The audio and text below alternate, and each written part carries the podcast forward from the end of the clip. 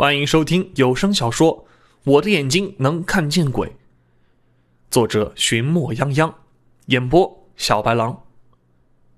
第十六章，第九天早上，我自告奋勇的跟着胖子上门去修家电，美其名曰是帮个忙搭把手，实际是为了找这个猫妖下手的地方。县城这么大，这猫妖能在哪儿下手呢？这是一个问题。我既然，一想到警察已经知道每九天会死一个人，那么他们肯定会派人巡逻。结果还真是这样。我跟胖子在街上遇到好几个巡逻的警察。胖子问我：“今儿怎么到处能碰见警察呀？”平日里这个小县城很难看到警察的踪迹，今天是有点意外啊。也有人看到警察就问：“最近发生什么事儿了？”这些人也大都从局子里出来的，脸皮厚，也爱跟警察搭话。警察们只是说维护社会治安，防止坏人干坏事儿当然，鉴于这案件保密性，除了一点人以外，很多人是不知道的。同样，那一点人也不敢向外说，因为我从局子里出来的时候，那爱奸笑的警察跟我讲，这事儿千万不要向外说，否则会以传播谣言的罪名把我扣下来。我想，我不敢往外说了。好在胖子也是一个知情人。今天我发现胖子脖子上那个护身符不见了，前两天还跟个宝贝似的挂着，现在突然没了，极度不正常。你护身符呢，胖子？我问道。他先是一脸的茫然，然后不知所措，而后笑着说道：“嘿，一不小心给弄丢了。”那女鬼来找你了吗？胖子无语，而后说道：“来了。”又说道。我护身符在身上的时候，这女鬼不来，我一丢就来了，把我吓了个半死。那后来怎么样了？后来半路杀出一个中年人救了我，他在我身边撒了好多香灰呢。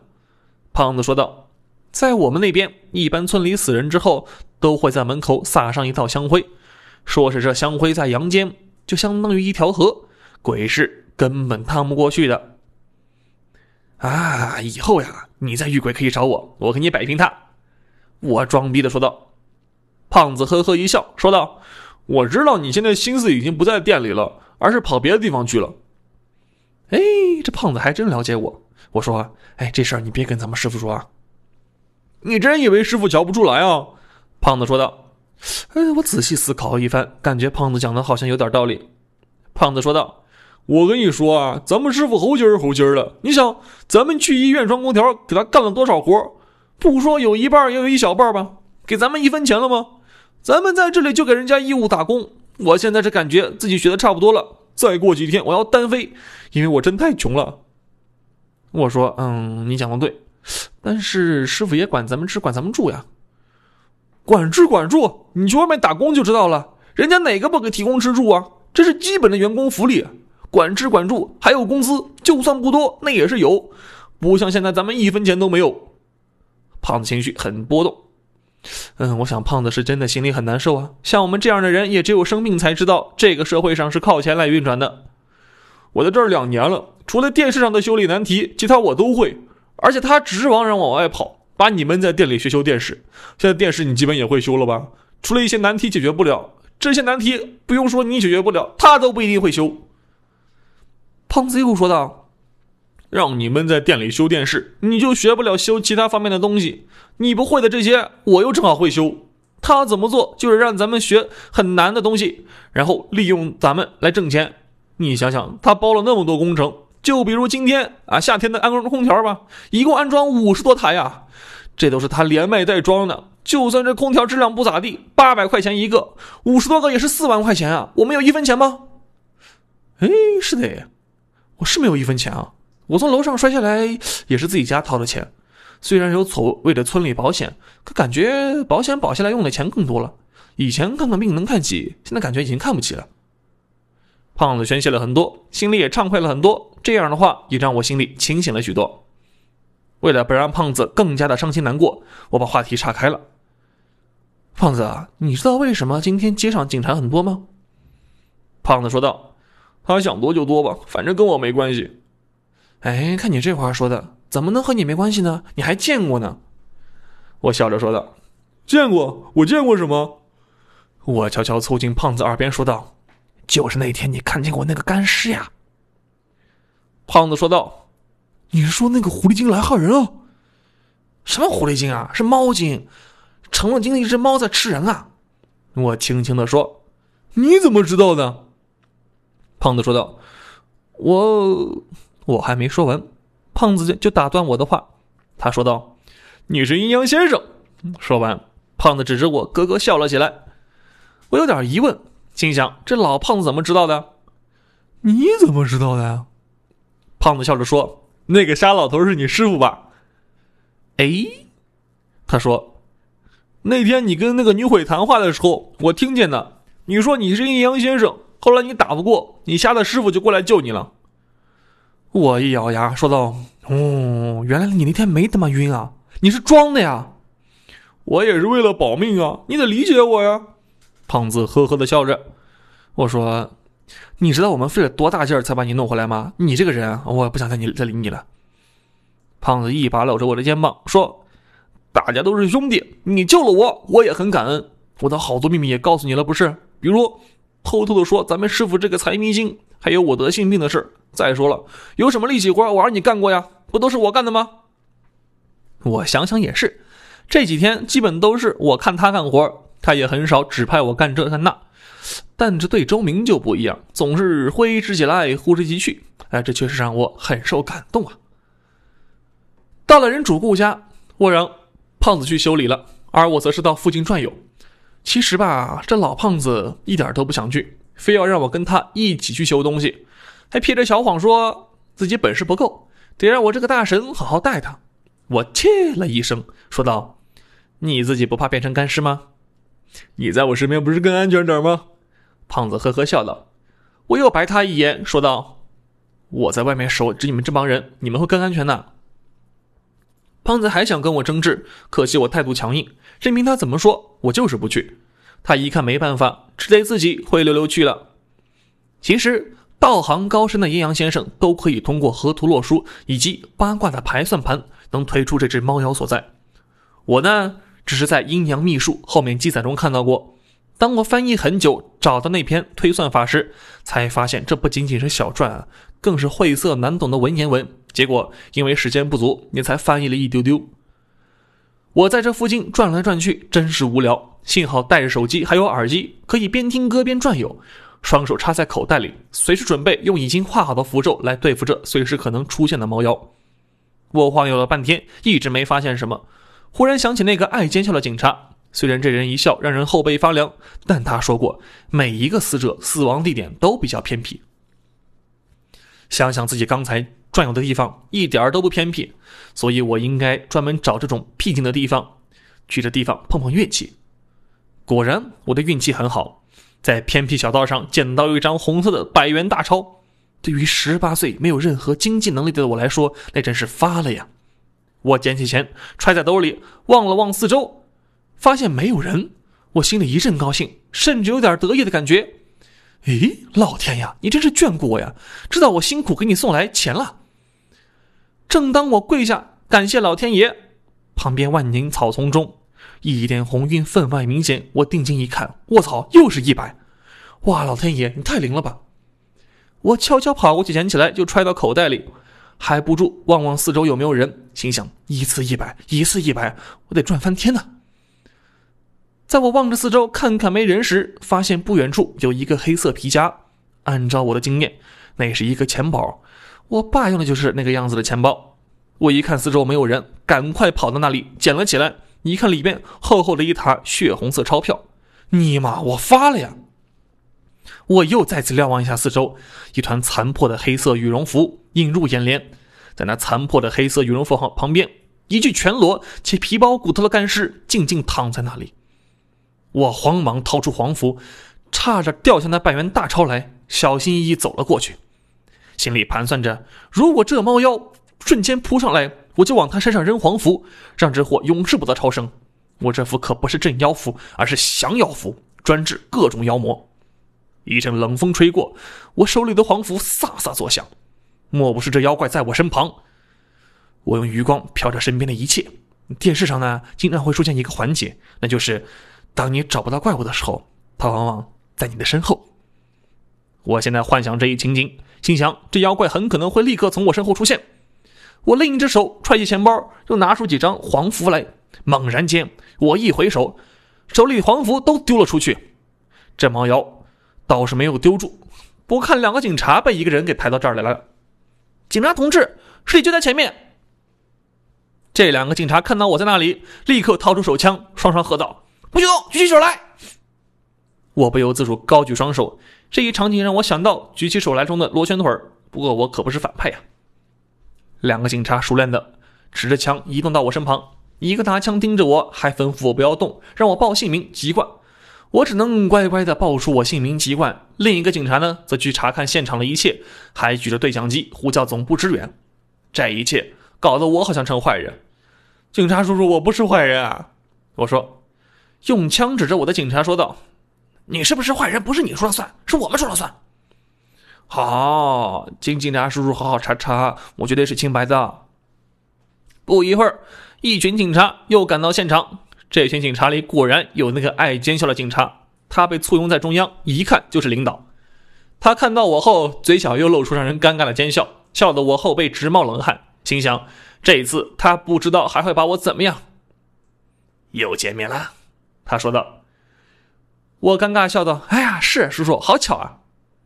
上回你就出现在案发现场，现在又出现在案发现场，你这个不值得不让人怀疑啊！”他那嘴角的奸笑更加明显了。叔叔，你可以查，我绝对相信警察。如果我做过坏事，别让我不得好死。先别着急发那么重的誓言，万一应验了呢？这怎么可能会应验呢？人又不是我弄死的，我当然问之无愧啊！他在我身上瞟了一眼，问道：“口袋里什么东西？”我心想：完了，这次算不冤枉我，也会把我当小偷的。毕竟钱包不是我的。一个警察从口袋拿出钱包，交给了他。他对我又进行一次奸笑的洗礼，开始翻起钱包来。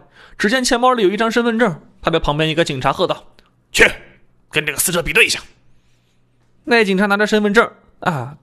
清晰的一看，说：“副局长，这就是死者。”副局长奸笑一番，说道：“钱包里大量的现金，这钱包还在你身上，看来是谋财害命吧？”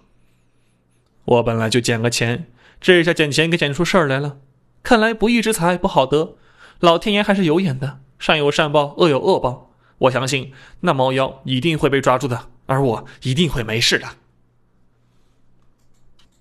很快，我被带到审讯室，手上还戴着免费的手铐，能亮瞎旁人的眼睛。不过，为了保护路人眼睛，我已经用一件衣服给遮起来了。他们也同意了我的做法。我又到上一次来过的地方，这次依旧是他一个人在陪我。看他脸上久久散不去的奸笑，我头皮发麻的厉害。上回你不是说会找到不是你做的证据吗？副局长说道。我说，我这不是正找吗？就被你给带过来了。我露出了尴尬的笑容。哦，找着了，找到人家死者钱包，然后呆着不走，是不是想毁尸灭迹啊？副局长说道。此时此刻，我心里想流泪啊。那钱包是我在附近捡的，好吧？我说道。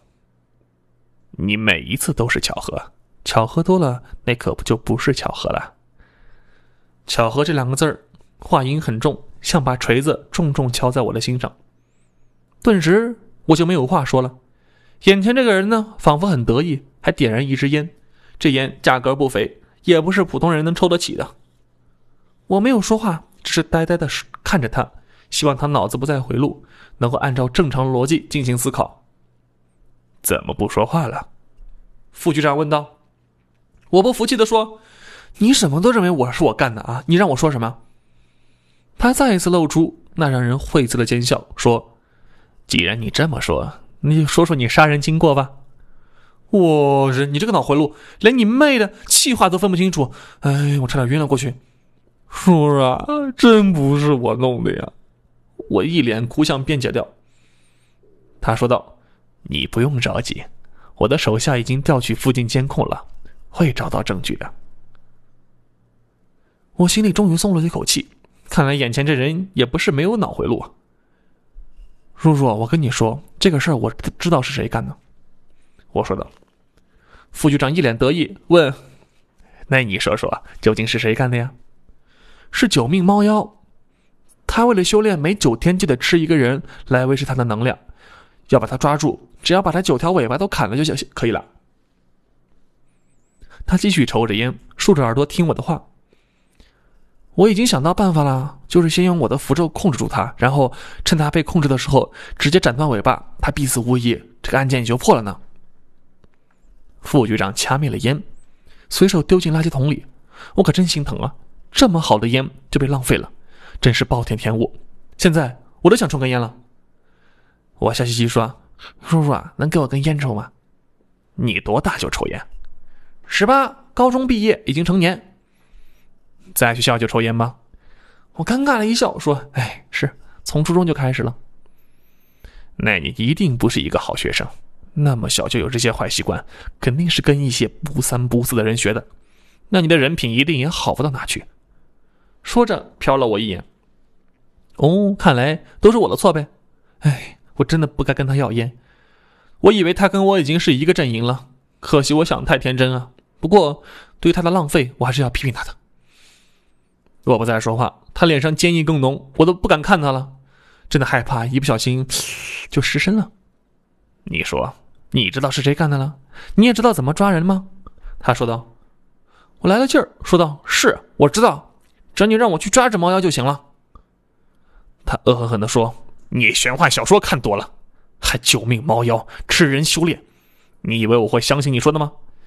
现在虽然没有找到你直接杀人的证据，但我相信一定会找到你的蛛丝马迹的。我心里终于痛快了，这会儿根本就不相信我说的话。唉，要是没有办法，但是有一点，只要他找到证据，那一定可以证明不是我干的，所以我不在乎。只要他没有证据把我定案就行了。当然，我们也应该相信警察，他们一定会还我一个清白。我把双腿往桌子上一放，背靠在椅子上，一副嘚瑟的样子。他竟然用惊奇的眼神看着我，露出一脸狐疑。我当然有底气了，这事不是我干的，我凭什么被抓这里来？要是被冤枉了，我要去法院告他们。你这是藐视警察！副局长说道。我一脸不屑说：“你随便找证据啊，只要能证明是我干的，我认打认罚。要不是我干的，我告诉你，我让你后悔一辈子。”说着，把双手重重摔在桌子上，主要是想让那免费手铐的声音传到他耳朵里。你很厉害，谁给你藐视警察的权利？副局长说，眼神像一只恶虎，想要把我吃了。我会怕他？我给他好好说话。他能不给我好好说话？我真想打死他，真想大声告诉他，我已经忍你很久啦。我没说话，表示不在乎，但身体很诚实啊，端端正正坐了回去。